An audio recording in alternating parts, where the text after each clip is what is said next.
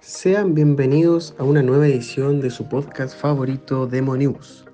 Hoy hablaremos sobre aquellas nuevas páginas en redes sociales y medios de comunicación independientes que han aparecido en la órbita de la ciudadanía, que de hecho hoy son hasta más confiables que los medios tradicionales. Le quiero dar la bienvenida a Catalina Cubillos. ¿Es así, Catalina? Bienvenida a Demo News. Gracias Alonso, y, es verdad, siento que es importante destacar que lo que pasa aquí no es algo fugaz, ya no es algo que ocurre de un día para otro. Para nosotros en Chile se ve como si fuese de un día para otro, porque el estallido social surge así. Eh, o sea, el 18 de octubre aparece este estallido y queda un poco la escoba en el país, pero es en este momento en el que la población nos va a decir como no estamos conformes con la visión de los medios tradicionales. Y aquí vamos a empezar a escuchar como rumores acerca de fake news, censura, especulaciones, vamos a hablar de corrupción también. Y esto es lo que a la gente le hace como ir prefiriendo estos medios desconocidos, que pareciera contradictorio, pero en el fondo tienen una visión un poco quizás más cercana a los hechos que van ocurriendo e incluso más cercana a la opinión como personal de aquellos que van a reclamar por esta mejor vida de la que vamos a pedir durante la época del estallido. Y es importante hacer énfasis en eso, porque los medios tradicionales tienen ingresos gigantescos. Eso es sabido por todos. Y claro que los rumores pueden ser ciertos, que estos rompan con uno que otro código de ética del periodismo, algo muy importante, y se dejen llevar por los intereses de las empresas. Eso es un rumor, pero de años. Pero ese tema, bueno, lo dejaremos para otro episodio. Y volviendo a los medios independientes, ¿cuáles serían estos? Ojo que nosotros como podcast no hacemos promo con ninguno de estos, no, nos paga nadie. Pero es necesario informar sobre aquellos que han crecido en estos últimos tres años. Uy, Alonso, si le hiciéramos promo a alguno de estos de estos medios, quizás no estaríamos acá y estaríamos en otro lugar. No, pero, pero creo que es importante darle espacio a estos medios, no sé si la palabra más correcta es independientes, pero quizás sí emergentes. Se ha dado una época, bueno, obviamente tras el estallido, una época de boom de medios emergentes en redes sociales, sobre todo en Instagram, o al menos esa es mi percepción. Creo que en Instagram se da muy bien estos medios que van surgiendo a poquito y que incluso llegan a darle o hacer la competencia a los medios tradicionales y tenemos tenemos algunos videos como, no sé, pues Prensa Chilena, Piensa Prensa, Radio Villa Francia también, que, que siento que estuvo muy presente durante la época del estallido. También Prensa Callejera, y como te digo, son medios o páginas, cuentas, da igual, que vienen en el fondo con harto contenido audiovisual, obviamente porque Instagram es una plataforma donde se da muy bien este tipo de, de formato, podríamos decir, Em, y vienen con alta cercanía a un público bastante particular.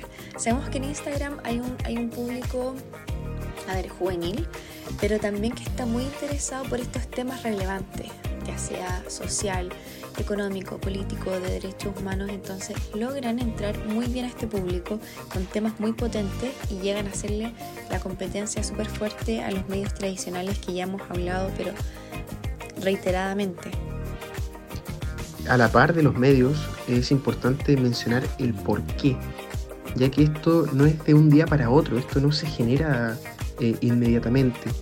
Le quiero dar la bienvenida a Benito Burgos, a Demo News y una pregunta inmediata, así como para entrar de una, porque sé que tú lo sabes, Benito. Fake news en los medios tradicionales en el 2019, obviamente, de ahí en más. Por favor, dime, bueno, cuéntame.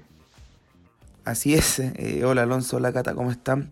Eh, bueno, como bien sabrán, en el 2019 quedó la escoba en términos sociales en el país, lo que llevó a que hubiera mucha desinformación y tergiversación de noticias, donde no solo estaba el típico tuitero tirándole más leña al fuego con juegos políticos, eh, sino que también los medios tradicionales fueron protagonistas con diversas fake news y algunas de, alto calibre.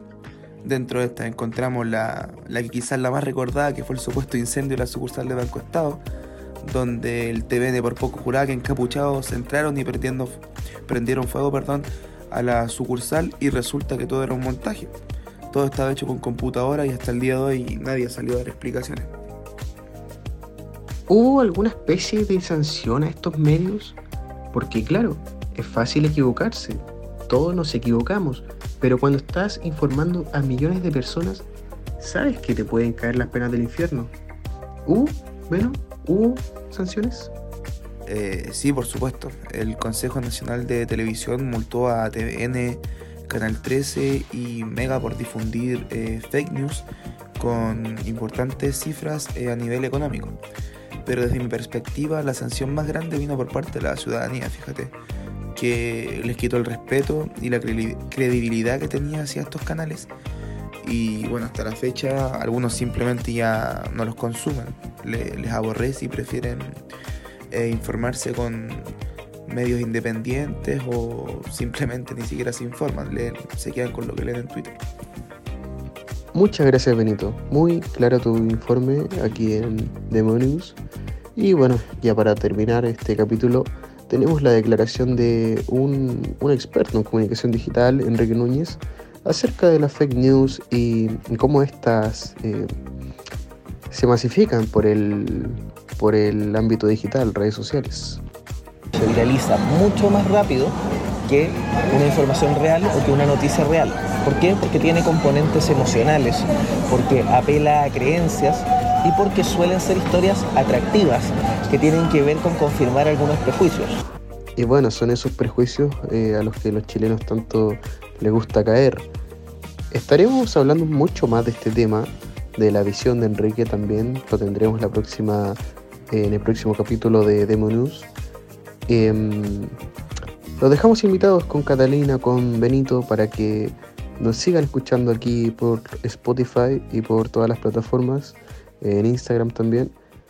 Eh, nos vemos en una nueva oportunidad de Demo News. Hasta luego.